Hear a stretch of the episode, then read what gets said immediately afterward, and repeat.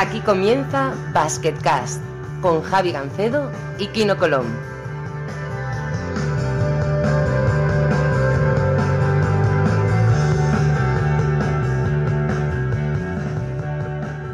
Hola a todos y bienvenidos a un nuevo episodio de Basketcast. Soy Javi Gancedo, con nosotros, como siempre, campeón del mundo, Kino Colón. Muy buenas.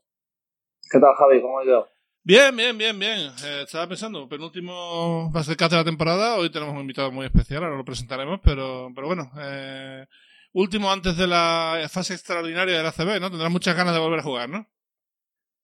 Sí, la verdad que sí. Ganas tenemos porque hace ya varios meses que, que no jugamos. Es verdad que la situación va a ser un poco extraña, pero, pero bueno, al final siempre gusta jugar con público, eh, ahí animándote o incluso chillándote y bueno, pero al final volver a jugar a base, que es lo que nos gusta, siempre, siempre es bueno. Esta vez has hecho tú el contacto, ¿no? Y tenemos un invitado muy, muy especial. Teníamos ganas de hablar con él, pero la diferencia horaria no nos lo permitía. Sí, la verdad que sí. Eh, muchas ganas de, de verlo de cuenta porque no he podido hablar mucho con él este, este año, pues por lo que dices tú. Eh, la diferencia horaria, eh, aparte, pues este año no pude ir a las ventanas tampoco, que es algo que, que he echado mucho de menos. Y nada, a ver qué nos, qué nos cuenta esta lista, este, este es un crack. Bueno, Sebas Saiz, eh, muy buenas. Bienvenido a Basketcast. ¿Qué tal? Muchas gracias por invitarme. Nada, por Dios. Eh, bueno, eh, lo primero, la actualidad, has cambiado de equipo allí en Japón, ¿no? Después de una gran temporada, has fichado por los Chiba Jets, que, bueno, es cambiar un poco de barrio, ¿no? Porque estás en Shibuya, ahora te vas a Chiba, pero te quedas cerca de Tokio, ¿no? Sí, sí, al final ha sido un cambio de equipo por final por intentar subir de, de nivel a un equipo ya que, que compite año tras año por, por, ser campeón de liga y bueno, al final después de la temporada que hice el año pasado eh, y cómo salieron las cosas, ese es un movimiento importante para mí. Totalmente. Eh, Kino, eh, 25 años, ya ha jugado en Estados Unidos, ha jugado en Japón, ha jugado con la selección. Eh, bueno, es lo que hay que hacer, ¿no? Buscarse, buscarse nuevos retos, ¿no? Sí, sí, la verdad es que no le ha ido nada mal al tío, ¿eh? El tío no ha parado y aparte justo lo habíamos comentado alguna vez, que, él aunque haya viajado, pues eh, si sale alguna buena oportunidad fuera, pues aprovecharlo y, ser valiente también. Y yo creo que para eso se va, sobrado y me alegro muchísimo de que, ido también, a ver que nos cuenta de que ha ido a All-Star y todo, tío, se ha vuelto ahí una mega estrella. Bueno, a ver qué pasa, ¿no? Pero sí, la verdad es que la diferencia. Hemos tenido a David Doblas dos veces en Basketcast, así que más o menos lo básico del baloncesto japonés lo tenemos controlado. Pero sí es verdad que es una cultura muy distinta. Por ejemplo, el prepartido y el postpartido no tienen nada que ver con aquí, ¿no? Bueno, pues la verdad es que es curioso porque al final, como juegas back to back sábado y domingo, pues, pues lo hacen un poco, un poco diferente, ¿no? Uh, solemos hacer, bueno, comida de equipo y vamos directamente o dormimos el día anterior que llegamos al, al hotel, dormimos siempre en el sitio donde jugamos, el día anterior, eh, nada, hacemos comida de equipo, llegamos y es un poco a tu rollo, ¿sabes? Que llegas, te preparas y el entrenador te dice más o menos lo que tienes que hacer y sales a jugar, pero, pero un poco más a, tu rollo. Y justo después de ese partido, en cuanto se acaba, como tienes un partido al día siguiente, imagínate, jugamos un, un sábado a las 6 de la tarde, pues los partidos del domingo suelen ser como a la 1 o a las 2 de la tarde que no tiene ni 24 horas para prepararte un partido al siguiente. Entonces, en cuanto hagas el partido, tienes que ir a cenar rápido y a tratarte porque al día siguiente tienes que estar otra vez ready para, para volver a jugar y volver a, a producir y intentar ganar el partido otra vez. Eh, eso cuando consigues salir del campo, ¿no? Porque luego el postpartido es que si regalo, que si tal, que si MVP, sí. que si tal, que si igual, ¿no? Sí, sí, siempre hacen un poco de un poco el show y la verdad es que esto me encanta de los fans japoneses, es el, amor que te, que te transmiten, que después de cada partido no tienes que como hacer una, puerta, una vuelta por el campo saludando a todos y siempre te dan regalos, pero, pero de, de todo, ¿sabes? Te pueden dar desde una chocolatina hasta regalarte el último, la última mochila de marca que ha salido. Al final es, es su manera que tienen de enseñarte el amor, de darte gracias por estar ahí compitiendo por su equipo y por hacerlo bien, por hacerlo bien cada partido. Y la verdad es que se aprecia mucho eso. Aparte, Sebas es de los que tiene flow, ¿eh? Porque no es un tío, cada vez que voy con él, entre los mates o que es el pelito, eh, es un tío que le gusta la afición y nada, yo me, imagino que allá habrá pasado, habrá pasado, porque tampoco están tan acostumbrados a los jugadores así. Y bueno, yo creo que ha abierto un poco el camino también a, abierto un poco el camino a este mercado asiático que creo que va a ser el futuro. Y al final, como, como decía mi padre, el que no se tira el rollo no se come el pollo, ¿sabes? Pues tienes que ir ahí, tienes que ir un poquito y al final esto es un, como tú sabes, es un, es un deporte espectáculo, ¿no? Al final la gente le gusta, se le va a pasárselo bien, le tienes que dar algo de que se recuerde, que se lleven a casa para que hablen de ello y animarlos y, y hacerles disfrutar. Y yo creo que todo eso entra dentro del baloncesto. Al final tú con tu magia, cuando sales a jugar ahí, con los pases que das, con las jugadas que haces, haces, algo parecido. Hicimos, hicimos alguna buena tú y yo juntitos por la claro, y volverán, y volverán a salir, tranquilo, que eso estoy seguro. Bueno, que no, eso hay que reconocerlo. La conexión que habéis tenido en los partidos de selección fue brutal. Eh, quería preguntaros a los dos el tema de la Liup. ¿Es una cuestión de timing o es una cuestión de feeling? ¿Hay jugadores que están más predispuestos a hacer esto o, qué va? Pues un poco todo lo que has dicho. Yo creo que, aquí se junta todo, que a mí me gusta tirarlos, que a Sebas le encanta pues, eh, acabarlos ahí, va por todas. Eh, porque sí que es verdad que hay el típico jugador que tú se la tiras y ni salta o mira así como diciendo, es que casi que ni llegaba ahí, tú se la tiras y va como un caballo ahí a, a poner al Liup y yo creo que tuvimos mucha conexión ya desde el principio también fuera de la pista y eso ayuda mucho. He entrado con algún pivot que, que era un poco así también animalote y no me había hecho una Liup en todo el año y era como, o sea, no sé, y aparte creo que él también anima mucho al equipo, le da un, le da un push y son acciones importantes, aunque a veces se puede arriesgar un pelín más. Y hemos hecho alguna de buena con, con Sebas, sí. yo creo que al final lo que dice Kino es la conexión, empezando por fuera de la pista y cómo entenderse. Al final, yo sé que Kino es un base que juega el pick and roll fenomenal, ¿sabes? A la perfección y siempre va a intentar acabar o acabando él o soltando la bola arriba y lo que tengo está preparado para cogerla ahí y acabar. Y bien sé que, que estas jugadas motivan muchísimo al equipo y a la grada y son al final son puntos que valen más, son ganastes que valen más de dos puntos y yo creo que todo esto ayuda al final a ganar los partidos. Ah, pues imagínate esto, Sebas ahí en, en Japón, hace una Liu, pone los brazos así arriba como hace él y pues claro, las, fans van locas, es que es, que es normal. ya sabes que siempre queda espectáculo, Kino. Oye, y pues, te he visto jugar también con una bandana de samurái, ¿no? O sea, no solamente el pelo afro, sino también un toque distintivo, ¿no? Te habrán hecho mil caricaturas, ¿no? Sí, al final es que solo pensé los días antes del concurso porque estaba pensando a ver qué puedo ponerme yo que sea característico japonés sin ofenderles, porque claro, tampoco puedes ofender su cultura, que les vaya a gustar y que, ¿sabes? Que le vaya a dar un poco más de rollo. Y pensé en las cintas estas del pelo porque ella se lo pone mucho cuando tiene algún reto, algo que hacer, y en la cinta pone victoria asegurada. ¿sabes? Es lo que pone ahí escrito en japonés y por eso dio, dio tanto de qué hablar. Madre mía, qué, guay, tío. Bueno, eh, Kino, llegasteis a hablar, ¿no? De lo de Japón, ¿no? A, la primera oferta que le llega de Itachi a, a, Sebas le llega con la selección o algo así y, me parece que tú le diste algún consejo de vete de seguro, ¿no? A ver, mi experiencia había sido muy buena al, marchar y aparte teníamos la, la, misma edad y bueno, aparte que las controla, habla inglés que, bueno, como un nativo de ahí. Entonces, eh, yo creo que eso le facilitaba mucho la, la faena y luego es otro jugador que se atreve a esas experiencias y pues eso, yo, lo mismo que yo le decía a mi agente de, oye, eh, si sale algo muy bueno en España, lo cojo, pero si no, estoy bien fuera, no hace falta tampoco forzar la máquina, pues si a él le ha salido algo eh, muy bien fuera, eh, hablábamos mucho de Japón, de, de, China y tal, que es un mercado que está subiendo mucho, y yo creo que ahí se nos está valorando eh, cada vez más, y eso es muy importante, y gente si él ha renovado tan rápido es que debe estar ahí contentísimo, y me alegro que también un poco mi consejo que les haya funcionado, porque imagínate que le digo eso y al mes me llama masqueado, que, que no sabe qué hacer. pues un poco también de presión tenía, o sea, que, en parte me alegro. Sí, la verdad es que sí, me acuerdo de, de tener conversaciones con Kino, de cómo había salido de ACB, de la, opción que había tenido de salir a jugar en el extranjero, de cuando le llegó la opción de jugar en Rusia, de cuando llegó allí, de cómo empezó todo, cómo se adoptó. Y la verdad es que yo que era un jugador que ya había sido de España anteriormente, para irme a Estados Unidos, eh, pues el miedo no lo tenía a irme, ¿sabes? Y al final yo creo que con, con, su aprobación, después de que me contase su experiencia un poco, lo tenía, lo tenía clarísimo que, si salía bien, pues bueno, pues seguimos como estamos ahora, que haces que el mercado asiático, que tienes posibilidad de jugar en ligas muy buenas y que, que, ahí tienes un mercado muy grande para mucho tiempo. Y si salía la cosa mal, bueno, pues siempre podías volver a España y, y seguir creciendo desde abajo, que al final el arriesgar en ese momento tampoco arriesgaba tanto porque no tenía tanto que perder y la verdad es que la jugada salió bien. La, la B-League japonesa, eh, la máxima división de allí, es una competición que no solamente está creciendo económicamente, sino organizativamente. Cada vez se ven mejores partidos, cada vez hay más nivel, hay tres extranjeros por equipo. Creo que este año has jugado tú con, con Ryan Kelly, que jugó muy bien en ACB. Eh, hoy mismo otro jugador del Betis, eh, Whittington, eh, ha firmado por un equipo japonés y esto va para arriba. O sea, creo que has llegado en un buen momento para posicionarte en una liga que sube mucho, ¿no?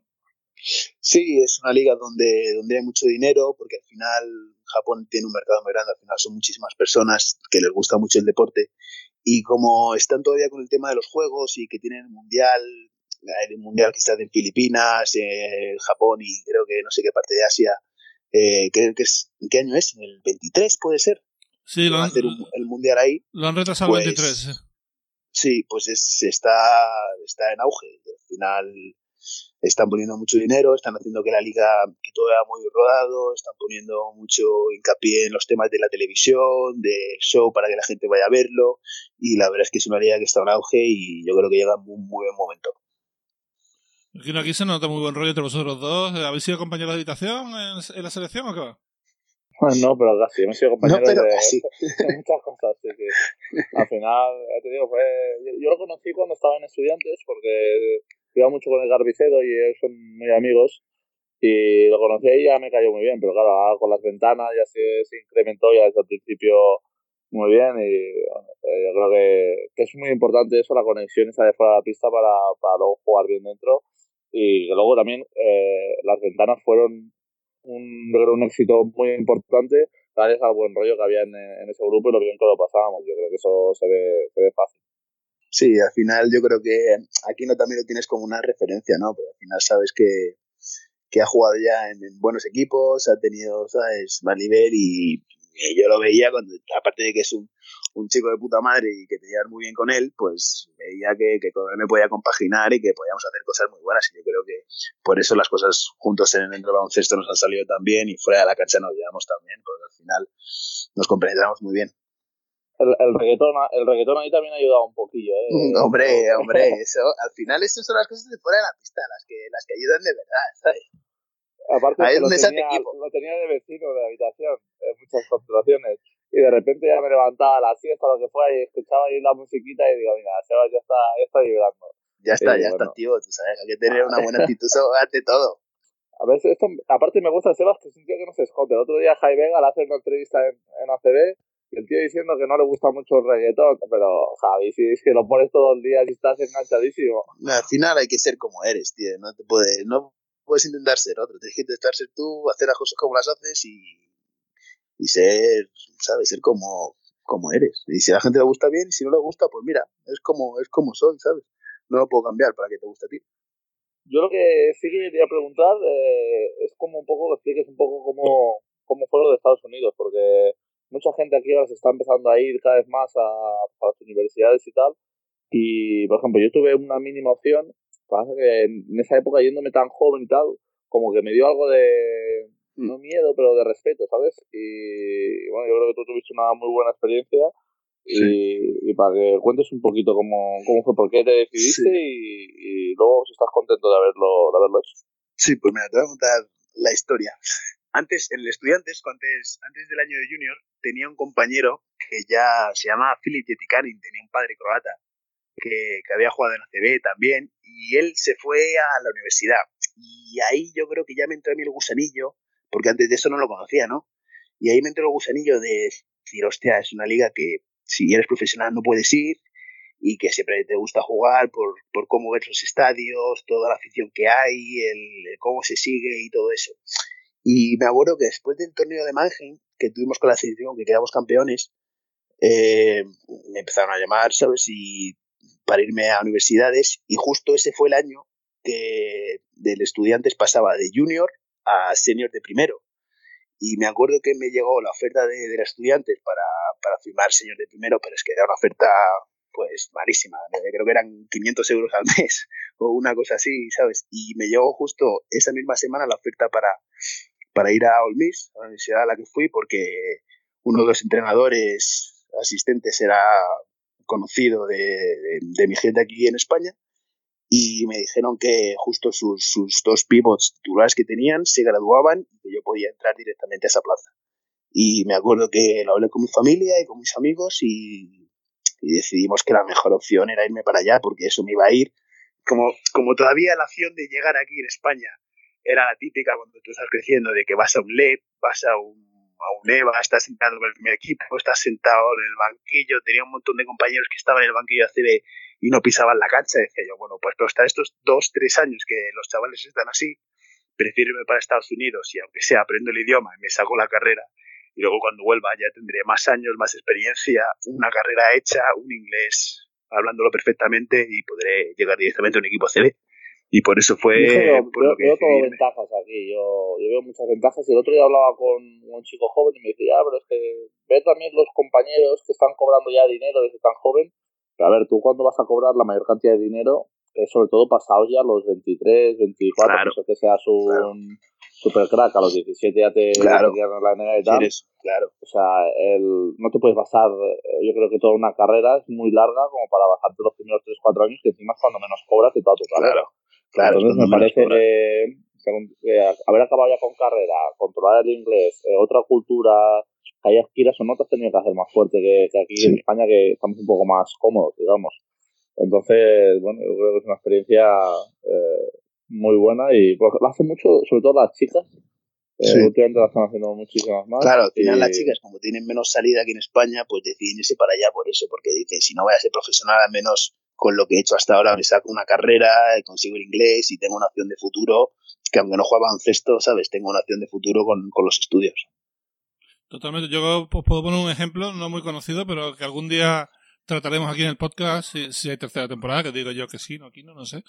Eh, ahora, ahora hay un chaval que se llama Adrián Carrión, no sé si lo conocéis, de la cantera de Sevilla, se fue a la NCAA y a los dos años se dio cuenta de que no iba a jugar tanto porque le pusieron un base por encima que no podía jugar al mismo nivel que aquí. ¿Y qué hizo? Pues ha terminado eh, sacándose una buena carrera, conociendo a bastante contacto y uno de ellos le proporcionó el entrar de becario en NBA India. Y ahora está en, en, NBA Europa con 25 años, eh, trabajando en el baloncesto de otra forma, pero al final encuentras, tío, yo creo que lo de ir a Estados Unidos, aprender inglés, eh, sacarte un buen título, porque además suelen hacerte becas de buenas universidades, yo, lo veo una, una, una, una opción súper, súper bonita. Claro. Al final es una opción que tiene, yo cuando se digo, cuando la gente me pregunta de qué tal, cuánto fuiste y tal, yo lo primero que les pregunto son dos opciones. Es la primera, ¿tú quieres llegar a ser profesional jugando baloncesto o quieres jugar unos años, sacarte una carrera y, y, continuar tu vida por otro, por otro lado. La primera, si tú vas a querer ser profesional, sabes que tienes que llegar allí, la competencia va a ser brutal, porque al final el nivel físico que tienen, cómo juegan ellos, cómo están acostumbrados a jugar, el ritmo que tienen los americanos es, es otro. Y cuando tú llegas siendo un chaval se nota más todavía. Así que tienes que llegar allí e intentar destacar sobre todas esas bestias, intentar ser el mejor Así que si tú quieres llegar a ser profesional, eso te va a llevar en el buen camino. Y si no vas a llegar a ser profesional porque no está en tus planes, no está en, en lo que piensas y lo que quieres hacer con el baloncesto, puedes usar esa plataforma para sacarte una carrera, para conseguir un nivel de inglés excepcional, para conseguir un montón de contactos que luego al tema de negocios y de opciones de futuro, al final en las universidades americanas es donde más networking se hace, que es como, como se llama en inglés, y de ahí, como tú dices, del chaval este puedes llegar y conseguir contactos en la NBA para poder trabajar en cualquier cosa de baloncesto, cualquier cosa de negocios, cualquier cosa del, de la carrera a la que tú te quieras dedicar. Así que eso es como te lo tienes que plantear y llegar ahí y dices, ok, ¿quieres ser profesional? Pues voy a llegar y voy a ser el número uno destacando sobre toda esta gente. ¿No quiero ser profesional? Pues voy a llegar, voy a estudiar, voy a seguir mi carrera, me voy a centrar y voy a conseguir las cosas lo que quiero. ¿Sabes? Si yo creo que si lo, si lo piensas carrera, así... Al menos acabas claro. con una carrera y el nivel de inglés perfecto. O sea, claro, claro, claro. Si lo piensas así es, es, es, es lo mejor que puedes hacer. Totalmente. Eh, yo hoy, hoy, tengo un ejemplo de hoy, precisamente. Andaba yo buscando a Antanas Javaliauskas, que es un jugador de, que está en Bilbao, que luego, no sé si coincide contigo aquí, no creo que no. Eh, pero, no, que, no. pero que. Algún bloqueo me he comido suyo, pero no.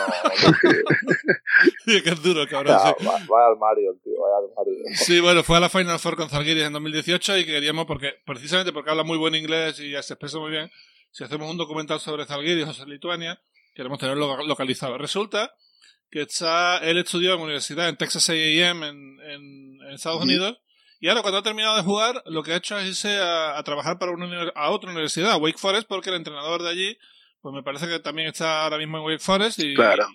Al final son un montón de salidas que te salen que no tienen que ver con el baloncesto, pero, pero son interesantes, sí. Al final es una de las opciones que, que, yo he pensado para cuando me retire es ser asistente en la Universidad Americana, porque al final es un buen trabajo y me gusta la idea de poder enseñar a los chavales que están intentando llegar a ser profesional lo que yo he aprendido y cómo son los pasos para intentar llegar hasta ahí. Yo creo que el poder enseñar eso a un chaval, de cogerlo desde la nada, hacerle un gran jugador y que sea una, sensación muy satisfactoria. Y la verdad es que es una, una opción que tengo para un futuro. No, no sé si lo sabe mucha gente, pero aquí eh, Sebas eh, se ha codeado con gente muy, muy famosa, ¿eh? Hollywood. Eh, que todos fliparéis, ¿sí? no, yo no quiero decir nada. Bueno, hay una, hay una, hay una de las preguntas de, del final que va sobre Morgan Freeman, que tengo, tengo curiosidad, no, no, quiero hablar de ello, pero ¿has conocido mucho, mucho famoso por allí?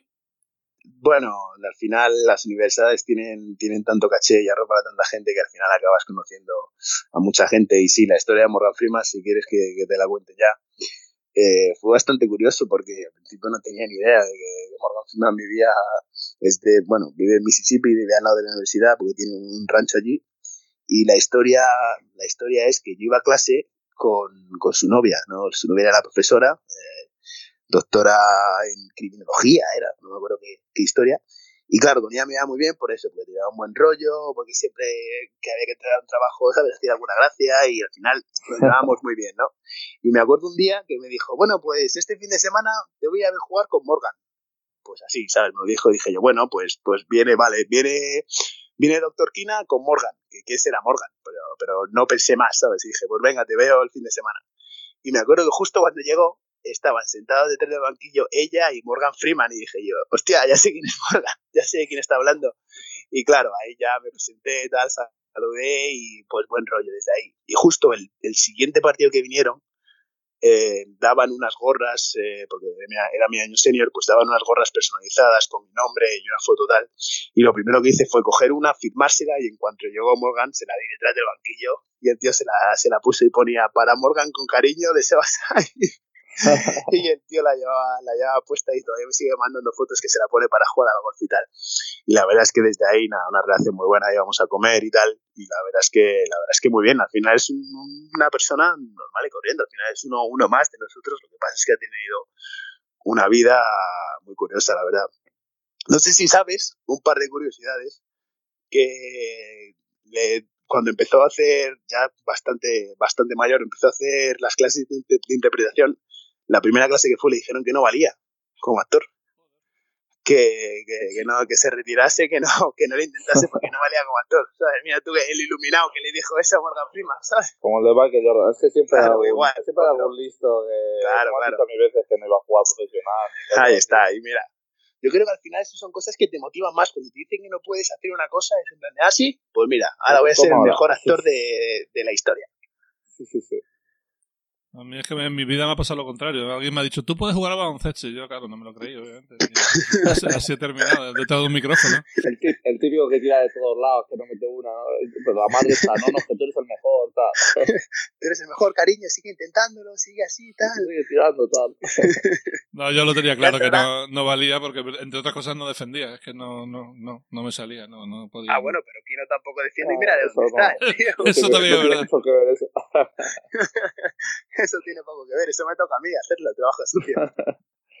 Cuando me pasaba a mí uno, llamaba a Sebas y él salía a volar a, a. Yo estaba preparado ya para el contraataque.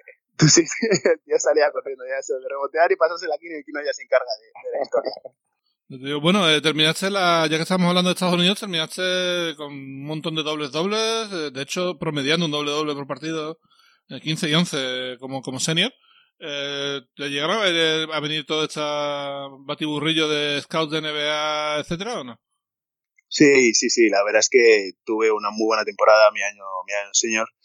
Eh, jugué muy bien, como dices tú. Fue, fui eh, primer equipo de, de, la conferencia, fue mejor jugador del estado estuve a un nivel altísimo, la verdad, conseguí un montón de récords de, por eso, por dobles, dobles.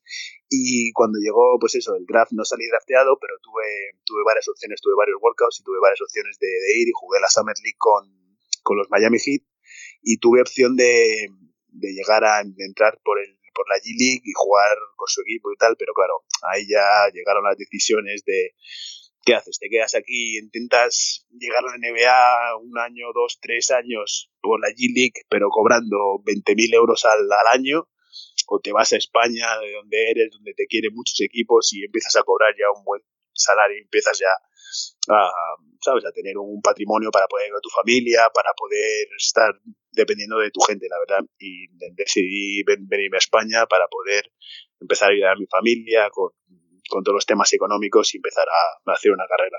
Coño, es que además te ficha el Real Madrid, que no has llegado a jugar con ellos, pero oficialmente, pero es el Real Madrid. O sea, cualquier oferta muy buena tiene que ser para, para rechazar un equipo como el Real, ¿no? Sí, sí, al final, claro, llega, llega el Real Madrid y me hace, me hace el contrato que, que me hizo. La verdad es que estoy muy agradecido. Al final no pudo ser por, por temas de plantilla, pero bueno, yo creo que en un futuro se podrá volver y solo hay que seguir jugando, seguir mejorando y el, momento llegará. Yo creo que sí, vamos a ver si, si no es así. Te, pusieron la etiqueta y ahora hablaremos de hecho aquí con las etiquetas de, del nuevo Felipe Reyes, ¿no? Demasiada responsabilidad quizás para un chaval que viene de college y no sé. No, hombre, pero ahí sigue, ahí sigue. Yo estoy preparado, ¿eh? Para en cuanto me dejen, pero es que ahí sigue Felipe, el incombustible, ya con 40 años, sigue siendo capitanísimo del Real Madrid. Y ojalá, ojalá llegue yo hasta los 40 años siendo capital del Real Madrid. Vamos, esa carrera la firmo, pero con los ojos cerrados.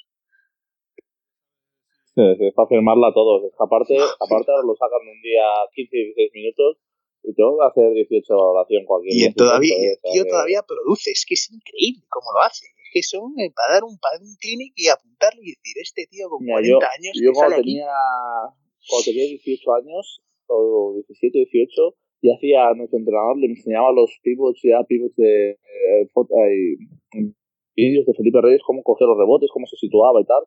Y pues ahora con 39 años, que 39 o 40, o no sé si tiene 39, ¿no? Pues con, con menos físico que antes, digamos, menos energía, es que los sigue cogiendo todos. Parece que tenga tío ni man. Es, increíble. Es increíble, es increíble cómo se mueve bajo el aro. Eh, no, y aparte va mejorando porque con los, con los años extendió el rodongo de tiro, ahora tira triple, incluso lo he visto girarse a la izquierda, cosa que conocía antes. o sea. al final, al final con los años, yo creo que los buenos jugadores cada año sacan un arma nueva, ¿no? Al final con la experiencia que tienes. Y yo me he dado cuenta de que con el paso de los años, con la experiencia que vas cogiendo, con toda la confianza que tienes, con las horas que has echado ya entrenando y jugando, mm, como que tienes más, más recursos a la hora de, de jugar. Y yo creo que al final los buenos jugadores cada año van desarrollando cosas nuevas. Bueno, ya que estamos hablando de ACB, tuviste tu experiencia tanto en Burgos como en Tenerife, dos equipos que están claramente al alza, además. Eh, sí. Eh, Burgos con una afición tremenda, Tenerife también, aunque, aunque lo de Burgos creo que es una cosa espectacular.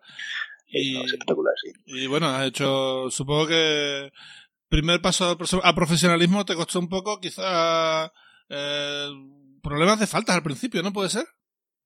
Bueno, al final es lo típico, que llegas, los árbitros no te conocen, tienes que acoplar un poco a la forma, pero bueno, al final el tema de eso yo creo que a partir de pretemporada ya estaba solucionado, ¿no? Al final yo creo que hice, hice una buena temporada con Burgos, eh, me acoplé bastante rápido, era un equipo que era un equipo curioso porque era nuevo, que venía a CB y pues casi todos los jugadores éramos nuevos o venían de Le Plata o de Leporo, bueno, de Leporo, claro, de Le Plata no, de Leporo y, intentaba aprender de todos ellos, pero yo creo que aprendía, aprendía mucho de, los rivales con las, contra los que jugábamos y la verdad es que fue un año muy, muy divertido, la verdad, de cómo, de cómo empezamos perdiendo siete partidos, me acuerdo, ganamos ese primer partido en el Coliseo con la afición que lo da todo partido tras partido, jugar en el Coliseo es, es, una sensación increíble por cómo te animan, da igual si va ganando de 100 o perdiendo de, de 100 también, ¿sabes? Y cuántos partidos, siete partidos seguidos y seguían animando a los tíos como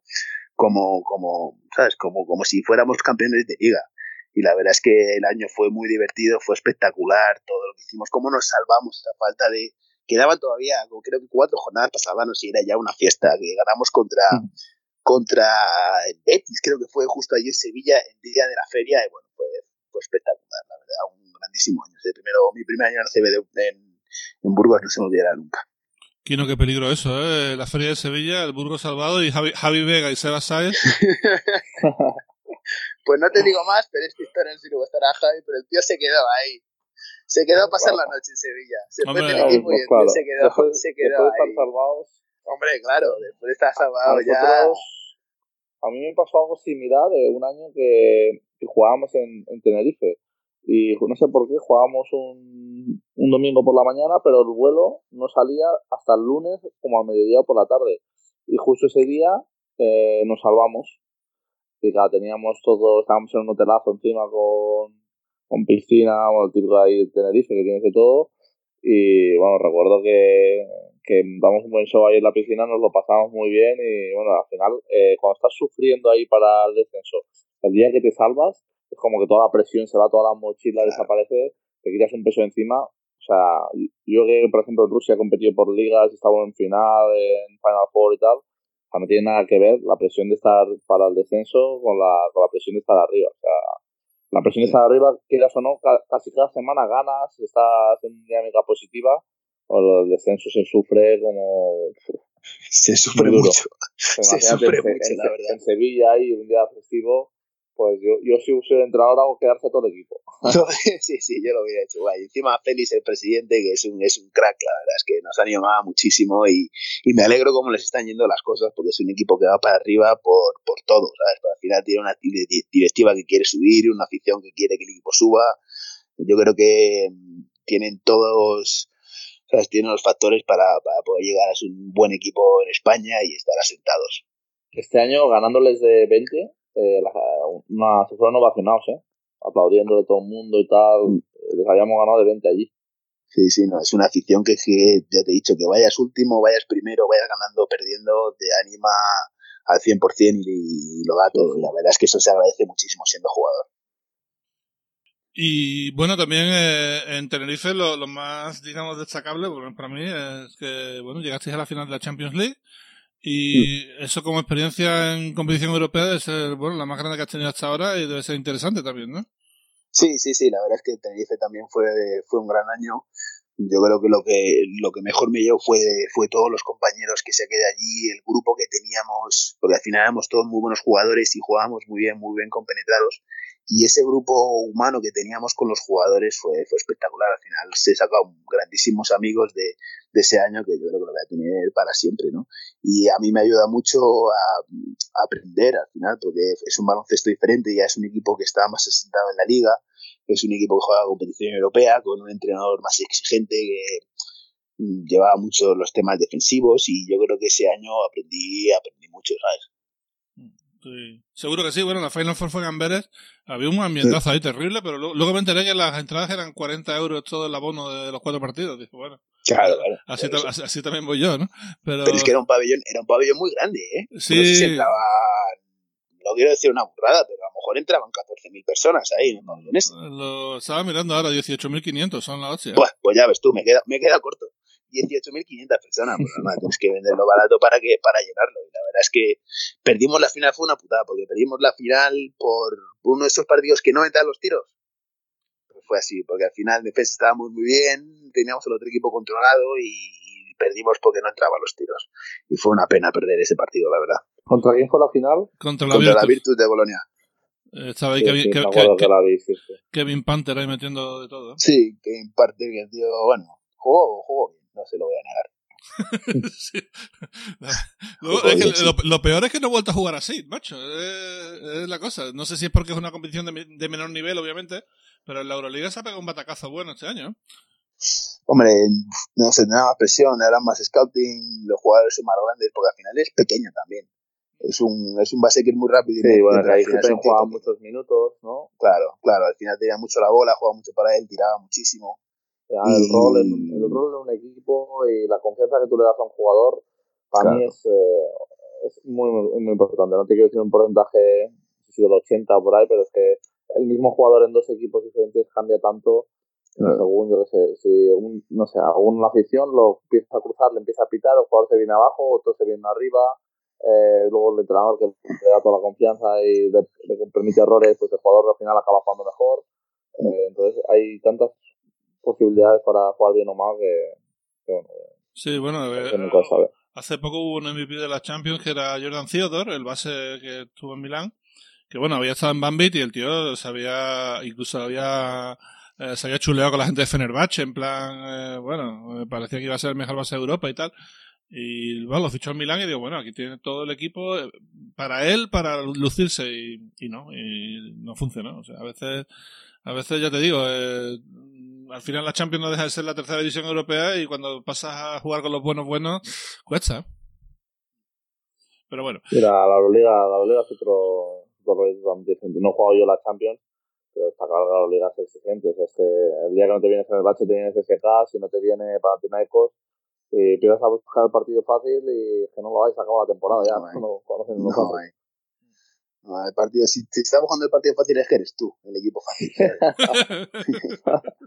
Así Como la partida de póker, ¿no? La típica. Si buscas quién es el tonto y no lo encuentras, mm, es, que, es que eres tú. Mejor que te pides. Deja el dinero en la mesa, deja el dinero en la mesa y vete. Porque no, no es tu sitio. Bueno, hemos hablado muy poco de Japón y la verdad es que el, tema de te digo lo tenemos cubierto bastante con, con Doblas, pero aún así, eh, bueno, ¿qué es lo que más te ha sorprendido tanto de la sociedad japonesa como de, del baloncesto allí? Pues mira, lo que me ha sorprendido de la sociedad japonesa es el respeto que tienen, pero para todo. El respeto que tienen con todo el mundo, con ellos mismos, como no hay un papel en el suelo, no hay papeleras y todos respetan muchísimo las calles. Eh, al final no quieren como molestar a la gente, porque eso al final es un país que muchísimas, ahí creo que son 140 millones de personas, en un país de un tamaño un poco superior al de España, ¿sabes? Aquí tenemos 40 y tienen el triple. Y ciudades, por ejemplo, como Tokio, que hay casi 40 millones de personas, cómo se, se compagina todo, al final es una ciudad súper moderna, súper limpia, súper súper técnica todo, y luego tiene unos cambios culturales a lo tradicional, que es todo lo contrario, pasan de esa, esa ciudad futurista a unas zonas de, culto tradicional, eh, a amor por la naturaleza, por la cultura y la compaginación que tienen de, de, todo eso es, es, lo, a mí lo que me ha sorprendido de, Japón. Yo tengo una pregunta sobre Japón, perdona Javi. Eh, hoy estoy preguntando, es que tengo, tengo curiosidad. Eh, he conocido varios jugadores que han empezado el tema de la meditación y tal, y basada todo en la zona ahí, la asiática. Eh, ¿Tú has hecho algo? ¿Tú has metido.? Pues, pues mira, todavía no lo he hecho, todavía no lo he hecho, pero el tema de meditación, la verdad es que mi padre está, está muy metido en ello y sí que me ha hablado me ha hablado bastante sobre el tema de cómo controlar el cuerpo, cómo controlar los pensamientos para que todo eso te ayude.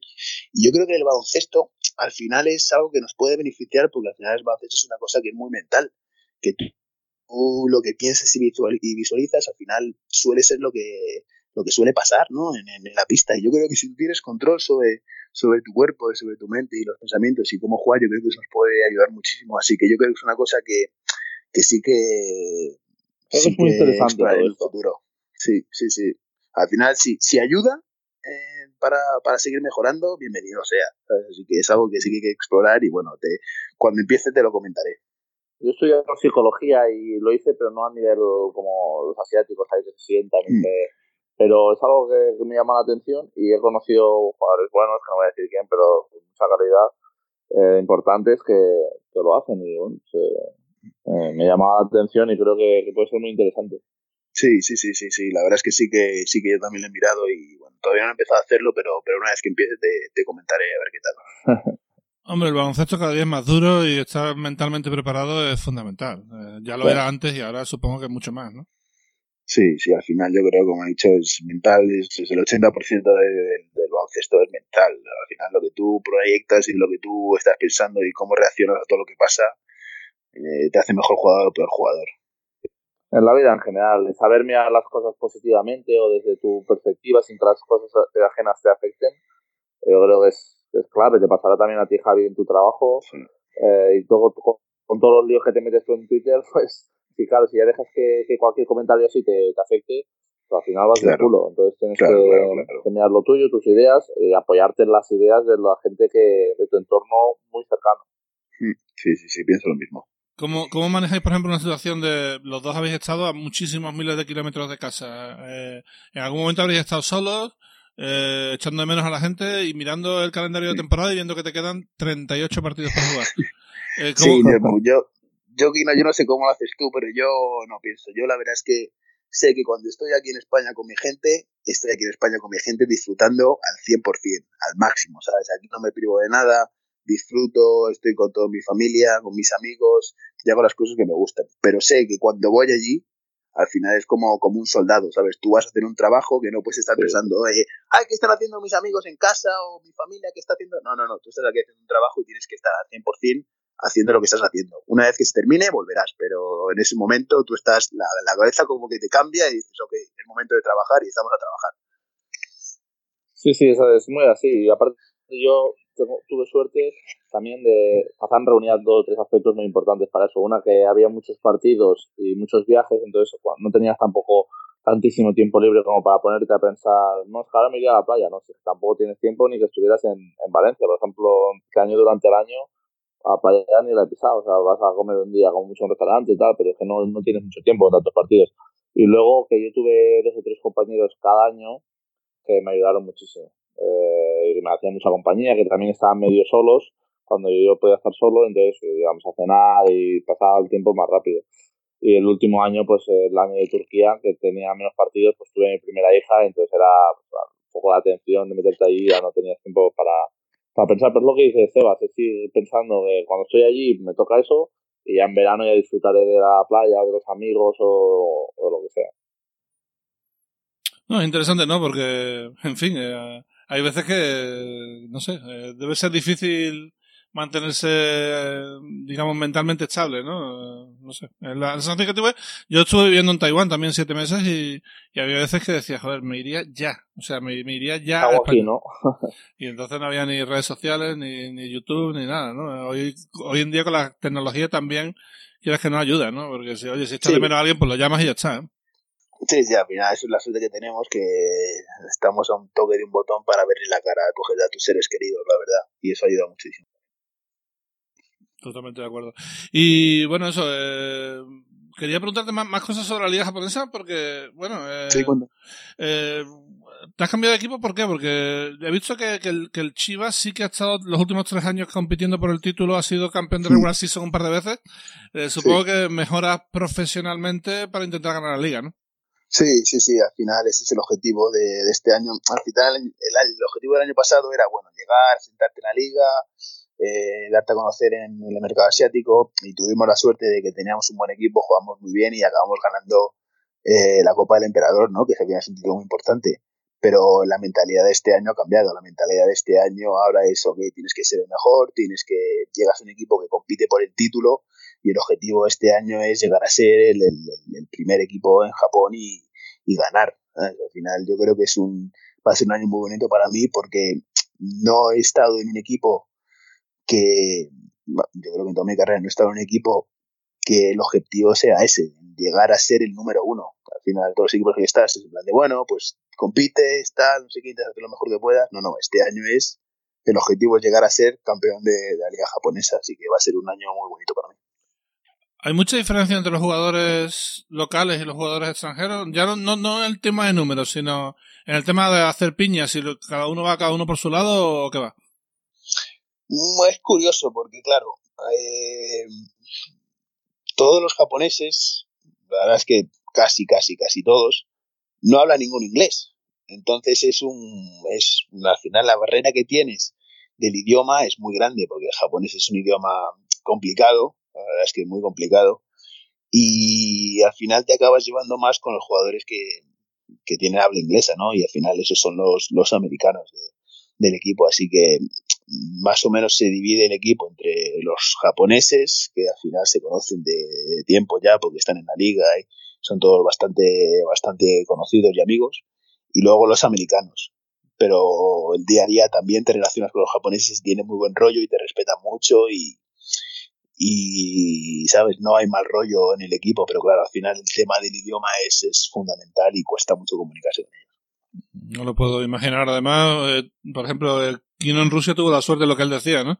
De tener no solamente otros extranjeros, sino otros europeos como Milagnis, algún ruso que hablaba inglés como Ponkrashov, y al final todo eso hace piña. Marco Vanic y Daniel Andusic que hablaban español, incluso, que también, quieras o no, estas cosas también ayudaban mucho, es muy complicado mm. encontrártelo ahí. Eh, el segundo entrenador de nuestro equipo era italiano, el Morín también hablaba español, y quieras o no, pues estas cosas ayudaban mucho y que inglés, eh, es verdad que los rusos sí que les costaba más, pero había siempre uno o dos eh, que hablaban, hablaban bien, entonces eh, me sirvió para mejorar mucho el inglés, me acuerdo que, que llegué ahí, la primera entrevista, me preguntaron cómo había ido el verano solo, empecé a sudar, no sabía decir nada, good, good, estaba parado.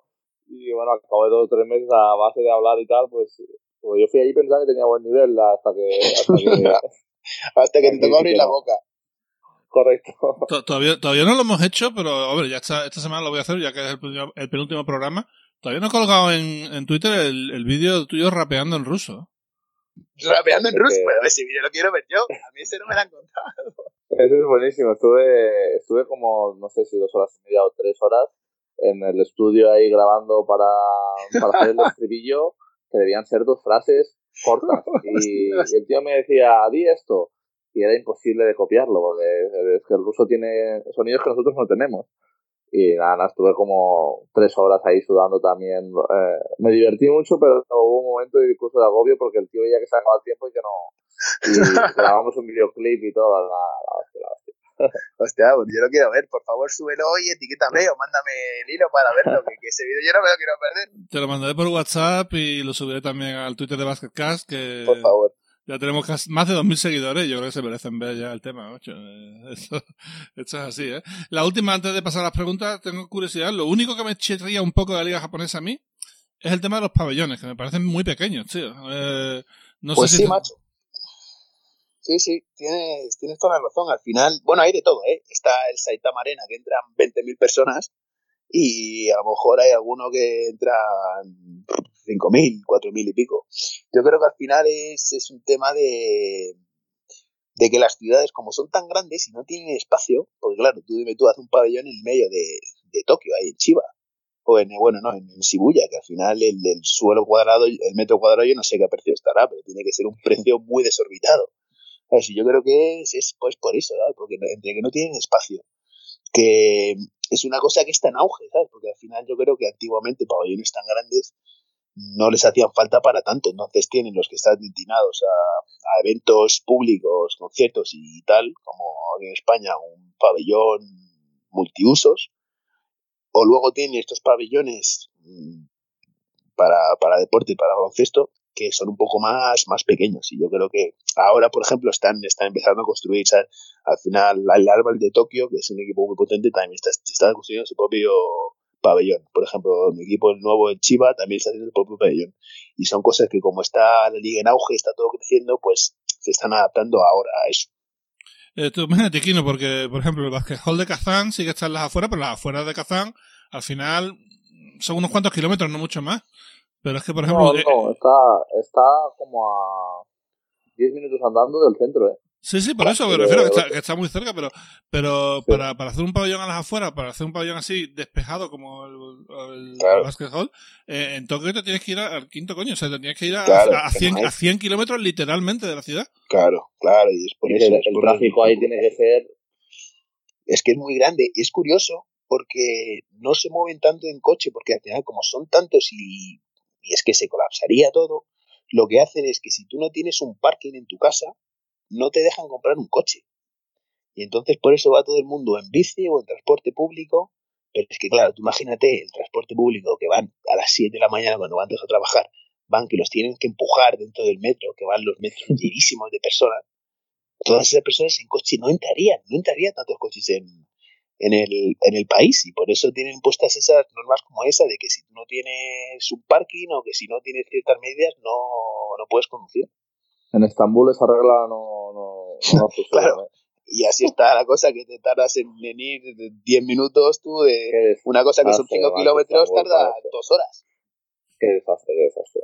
No, bueno, menos mal que el metro sí que funciona más o menos bien, menos las horas puntas, aquello funciona como un reloj, pero... Sí, sí, funciona como un reloj, la verdad. Sí. En fin, vamos a pasar al turno de preguntas. Como siempre, Gigantes del Básquet nos uh, trae el turno de preguntas. Quiero mandar un saludo especial al restaurante Cinco Sentidos, que es un restaurante que hay en Madrid. Cerca... sí, muy amigos. Sí, pues resulta que son fans de Basket Cast acérrimos y el otro día publicó una, una, publicaron una foto cocinando mientras escuchaban el programa. O sea que muchas gracias por escucharnos y a ver si vamos para allá, tío. Eh, somos ahora que ir, ahora que ir. Ahí, justo ahí en la calada de mi casa. La verdad es que sí, muy amigos, sí. Ahí justo al lado del palacio. Sí, sí, al lado del palacio, justo. Eh, la última vez que estuve en la Copa del Rey me pasé por allí y tenía muy buena pinta aquello. ¿eh? En fin, vamos allá. Eh, la primera, McAllister te pregunta a ti, Sebas. Dice, bueno, mucha suerte de nuevo por Japón. ¿Y cuál es la posibilidad de conseguir tu camiseta del nuevo club en la temporada que viene? Eh, pues sí que vende mucho merchandising, así que creo que no, que no hay problema. Intenta mirar en la página web, a lo mejor de del equipo, porque sé que sé que las venden en el pabellón, pero claro, como no te veas a Japón a agarrarla, a encontrarla ahí en el pabellón, va a ser complicado. Así que que busquen la página web porque merchandising de los equipos sí que venden muchísimo. Al final es ¿Te has puesto, lo que más hacen. ¿te has puesto el 22 ahora? Sí, el 22. Ya sabes que mi número es el 11, pero claro, eh, lo llevo en el equipo y como el año pasado llevaba el 2, al final 1 más 1, yo mis cálculos dije, coño, 1 más 1, pues nada, 2, pues nada, pues el 2 este año. Como el 11 estaba cogido el año pasado, pues mira. Y este año, como el 2 y el 11 están cogidos, pues digo yo, pues bueno, pues al final el doble de, de 11 que el 22. Y 2, pues como el base del equipo es el 2, pues ya, yo me pongo el 22. Y nada, ese va a ser el número de este año. que se pone a hacer cálculos y Eh, conexión, conexión aquí, base pivot, pues 2 para el 22. Y ya está, y la magia y a ganar el título. Si es que yo lo veo clarísimo, Kino. Yo no sé. Vente con nosotros, tío. Se- Sería la hostia, yo, yo me Pues apunto. te ¿eh? digo que, que, por ejemplo, se habla de Japón, es un sitio que empieza a ser cada vez más atractivo para, para todo el mundo, ¿eh? No, no es una Bueno, coña, bueno. pasa que hay que dar el salto y atreverse, claro. Pero... Hay que atreverse, hay que atreverse como con todo. Bueno, hay que decir, hablando de merchandising, que las páginas web de los equipos japoneses suelen estar en japonés, como Dios manda, sea, Claro, sí. Y no, no es fácil, pero bueno, eh, más o menos yo creo Bueno, que... pero hay traductores, ¿eh? Yo creo que hay ya traductores en la misma web que te, que te lo pone todo en, en tu idioma. Porque yo cierto es que tampoco me entero de nada y siempre intento traducirlas de alguna manera. Así que que busque en la página web que ahí seguro que encuentra algo. Has aprendido aunque sea un poquito, sí, ¿no? Las cosas básicas, sí, ¿no? Nada, el Konichiwa y el y que es en plan de como perdón, y Biru Onegaishimasu, más, que es otra cerveza, por favor. Eh, sí, ya te digo. ¿eh? Bueno, Carlos Herrero nos pregunta a Kino y a mí cuándo vamos a traer al creador de jugones eh, a Basketcast, porque mucha gente sigue en el básquet mucho más gracias a su juego. Hombre, pues esta temporada ya no podemos porque nos queda un capítulo. Y va- ya te puedo decir que vamos a hacer un especial bases. Voy a intentar hablar lo menos posible y que habléis vosotros, pero a ver qué bases traigo, a ver qué bases traigo. Estamos ahí. De A hecho, ver con qué sorprende. Pues mira, te voy, a, te voy a contestar la pregunta. He tenido el placer de conocerlo porque yo no conocía jugones hasta hace un par de años, también estando fuera me costaba. Eh, y hemos empezado a jugar y bueno, es un juego espectacular, es- me encanta, es el mejor juego para seguir eh, así la, la ACB. Y nada, el primer año que estábamos en la liga, eh, quedamos los mejores de todas las ligas posibles, o sea, los que más puntos habíamos hecho, o sea, que era una liga de nivel, eh, nos felicitó y tal, y ahora en esta cuarentena, eh, el crack es un crack, el tío, o sea, se ha currado como leyendas Euroliga, leyendas ACB y va haciendo torneos así un poco eh, al azar. Y en el último torneo ha estado con nosotros y la verdad es que hablando con él, eh, el tío parece muy gracioso y bueno, pues en la temporada que viene podemos meterlo en uno de los primeros programas si él quiere, seguro. Pues hecho, yo por mí no hay ningún problema. ¿eh? Eh, Gonzalo Pérez, te- bueno, preguntaba por la relación con Morgan Freeman, ya no lo has contado. Eh, ¿al- ¿Alguna relación con otro? Porque bueno, al final fama llama fama. Supongo que alguna vez alguien vino con Morgan o, o algo, ¿no? Bueno, viene Kino Colón a invitar a las entrevistas. Yo creo que más de este nivel en España poco, la verdad. Sí, ahí, ahí- ahí me has pillado, no, puedo decir nada más. ¿eh? Estamos en el top. A ver, eh, Mark le pregunta a, a Sebas, en Japón te va bastante bien. Siguiente objetivo, Liga China, Eurocup con minutos o sacar más dinero en Japón, hombre. No creo que vayas para allí por dinero, la verdad. O sea, debe ser un factor más. Bueno, pues por ahora este año, como, como he comentado, el objetivo es, es ganar la liga japonesa y luego, luego ya se verá al final. Mm, Espero seguir teniendo opciones, seguir teniendo una buena trayectoria en la carrera y mira, si aquí no le hace falta un base el año, un pivot del año que viene, yo estoy siempre disponible. Y eres cupo, ¿eh? Está, ya sabes que a mí me encanta jugar contigo, Sebas. A mí no me lo digas. está, está. Llamo al DM en un segundo. Una pregunta. eh, tampoco. entonces, entonces, por la pregunta esta que, que te hacen, eh, parece que la liga china sigue siendo muy superior a la liga japonesa. Es curioso la liga china porque mm, ahora, con lo que han empezado a hacer este año, que han cambiado las normas, no sé si lo sabes, pueden rotar eh, jugadores extranjeros cada dos meses. Y entonces, claro, y te cortan y el contrato no te lo, no te lo garantizan. En plan, tú te pueden rotar, cada dos meses pueden traer gente nueva y pueden ir cambiando. Y hay una diferencia muy grande entre los buenos equipos de ciudades grandes y los malos equipos. Y al final yo creo que, que la liga china va a empezar a perder nivel por eso, por lo que han hecho con los contratos, como, como están haciendo ahora, han puesto también límite salarial, que al final yo creo que muchos jugadores iban a China por las cantidades de, dinero que cobraban y yo creo que va a empezar a bajar el nivel de la liga china por eso. Claro, porque sí que tenía entendido que antes la liga china pues era la, la primera serie y tal, pero ahora sí. Eh, no sé por qué eh, tenía la sensación de como que se estaban igualando. Es verdad que la China siguen pagando algunos sueldos estratosféricos y pues tienen algún ex NBA y tal que, que les da mucho nivel, pero a nivel general era una pregunta que tenía pendiente por sí, Sí, sí, pues, pues eso, la verdad es que va a empezar a bajar muchísimo por eso, por, por los cambios que están haciendo, por cómo están llevando el tema de los contratos y, y por cómo... Y la verdad es que en Japón se ve mucho más cómodo que en China. Tenía un amigo jugando allí, eh, Marco Todorovic, y claro, hablábamos de esta situación de que a los dos meses te pueden cortar sin pagarte nada extra y es una situación muy jodida. Sí, sí, sí, la verdad es que sí. Es que tú imagínate que firmas ahí por un buen dinero que te crees que ha firmado bien, todos meses, cobra dos meses y te mandan para tu casa. ¿Y cómo te quedas? Y si no te garantizan nada, no te dan ni finiquito ahí. No sé, yo he, estado, yo he estado solamente en Pekín, en China, pero sí que he estado en seis o siete ciudades en Japón. Y yo no, es que no hay color, o sea, eh, y mira que Pekín es la capital y todo el rollo, pero es que en Japón se vive mil veces mejor, se seguro. se ve muy bien, sí, sí, se ve, muy, muy bien en Japón. Lo único es japonés, eso, que no te enteras de nada, pero bueno, si vas con el traductor del teléfono te enteras. bueno, yo, yo, estaba en China y tampoco, ¿eh? tampoco te enteras de nada y tampoco, hablan mucho, inglés. No, eso no es un factor diferencial. César, eh, pregunta para Sebas. Ha hecho dos preguntas, voy a elegir una, que es la primera. Eh, ¿No te merecía más la pena crecer más a nivel profesional en ACB o en alguna liga europea antes de ir a Japón? Mm, bueno, la verdad es que esas son, son preguntas que siempre te puedes hacer. ¿Qué hubiera pasado si hubieras jugado en, donde fuese, aquí en España, un año más? Pues son cosas que no se saben.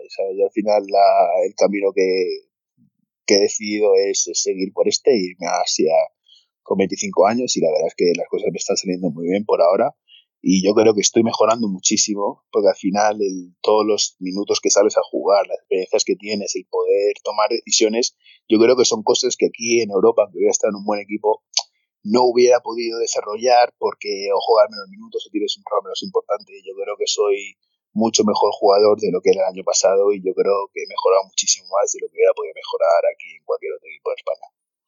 Al final se mejora jugando. Si no juegas, no mejora. Y ahí has jugado 28, 29 minutos por partido. Claro. Y además, no, no 29 minutos de, de, jugador de rol, sino con papel por delante. Claro, Y haciendo 20 y 12, ¿no? O sea... Claro, y al final el equipo donde tú estés no te va a hacer mejorar. Tú tienes que estar jugando y al final es donde, donde mejor se aprende es estar en la pista jugando, compitiendo contra los mejores. Tengo una pregunta que se me ha olvidado y creo que es interesante. Eh, las Olimpiadas de Tokio. Mm, ¿Cómo han llevado el tema de la cancelación y cómo, cuánta, cuánta, ilusión te hace el hecho de estar tan cerca de unos Juegos Olímpicos en 2021?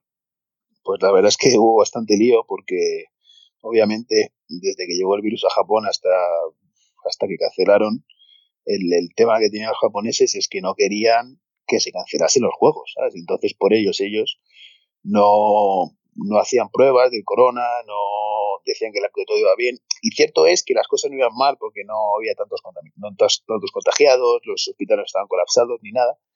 Pero a todo el mundo que llega con algún síntoma lo mandaban para casa, le decían que tenía un resfriado normal y entonces lo que estaban de hacer es ocultar un poco todo lo que pasaba para que no se cancelasen los juegos.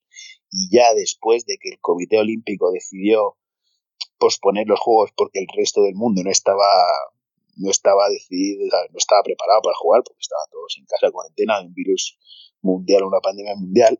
Después de que ellos cancelaron, fue cuando cancelaron todas las ligas, nos mandaron nosotros a casa y empezaron a hacer pruebas a la gente y empezaron a salir los casos contagiados en, en Tokio, en todas las ciudades grandes y pusieron el estado de alarma. Pero todo eso fue a raíz de que el Comité Olímpico canceló los Juegos y los propuso para el año que viene. Bueno, y la última es para Kini y para mí. Dicen, de las ligas que seguís, podríais ordenarlas de menor a mayor según los conocimientos que tenéis de equipos, jugadores, etcétera. Eh, a ver, top 5 para mí, hombre, primero Euroliga, segundo Eurocup, tercero ACB, cuarto NBA y quinta...